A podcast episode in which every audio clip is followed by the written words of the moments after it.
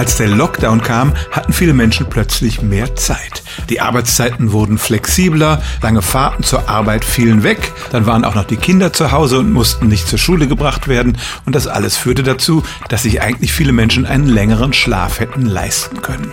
Aber eine internationale Studie, die im November veröffentlicht wurde, hat ergeben, die Menschen konnten das nicht ausnutzen, sie haben nicht besser geschlafen, sondern schlechter.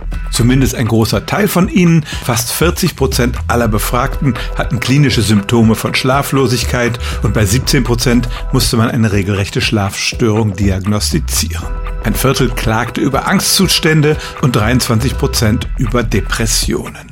Das alles war in der ersten Phase der Pandemie, als die Ängste vielleicht noch am größten waren. Ich kann mir vorstellen, dass sich das inzwischen ein wenig normalisiert hat, weil die Menschen gelernt haben, mit der Situation umzugehen.